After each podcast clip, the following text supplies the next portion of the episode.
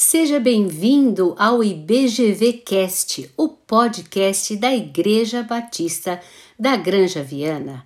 Eu sou Dora Bomilca de Andrade e hoje quero continuar a série Família, Ideia de Deus. E o nosso terceiro encontro de hoje, a nossa terceira devocional, vai falar sobre como perder um homem neste tempo de pandemia. Pois é, eu sei que você conhece um filme chamado Como Perder um Homem em 10 Dias, mas eu gostaria que você lesse exatamente 1 Coríntios 13 e Provérbios 19, 2.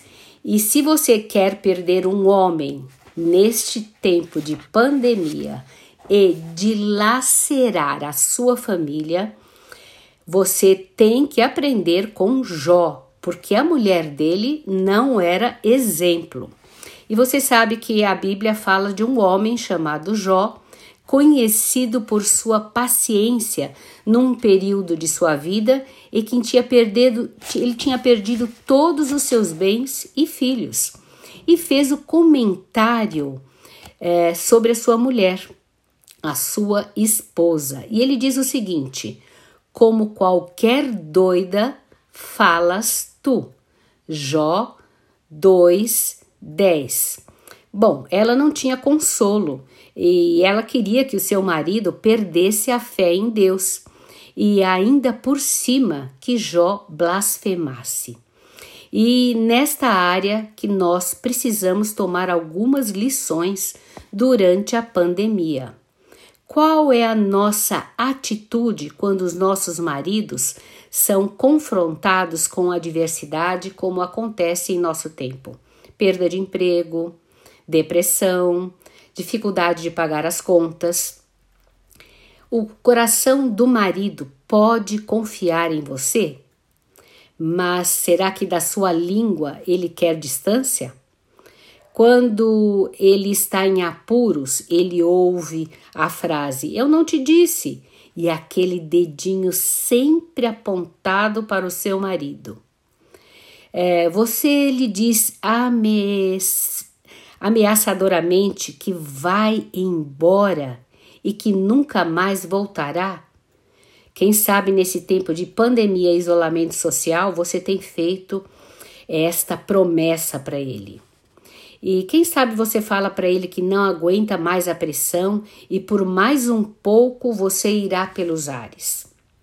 Que deveria ter casado com outra. Será que você joga no rosto do seu esposo, até diante dos seus filhos, aquilo que você guardou durante anos e nem lembra dos benefícios que vocês tiveram se casando?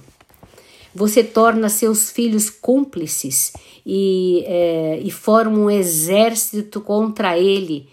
É, você explode como se fosse uma granada no Iraque. Você coloca toda a família é, dele, quem sabe o pai dele, a mãe, os irmãos, não deixa escapar ninguém. Você busca todos os adjetivos e aqueles que eu nem posso falar nesse devocional é, e apelidos que você coloca, você deixa o seu marido de castigo dormindo no quarto da sala? Pois é, será que você é, é a esposa de Jó? Se algumas das respostas acima foram sim, é, não há paciência que dê jeito. Então você deve sim procurar um aconselhamento é, que seu caso é de doideira mesmo. Você pode falar com Deus que está errada, mas nada justifica a sua conduta. É, porque isso vai trazer prejuízo para você, o seu esposo e, consequentemente, para os seus filhos. Você pode se comunicar durante a pandemia com amor com o amor verdadeiro de 1 Coríntios 13. Um compromisso de vida e não apenas um sentimento. O verdadeiro amor é produzido por Deus e exige uma vida correta com Ele.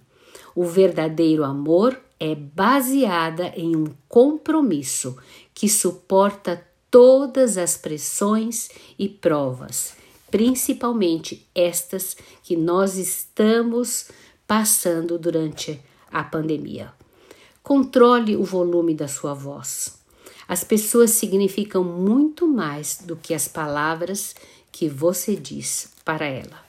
Eu gostaria que nós orássemos agora para que os nossos casamentos e a nossa família fosse honrada e fosse um testemunho para os de fora neste tempo de pandemia. Pai, nós queremos que o exemplo de Cristo seja a força de que nós precisamos nos momentos difíceis de pressão e desânimo.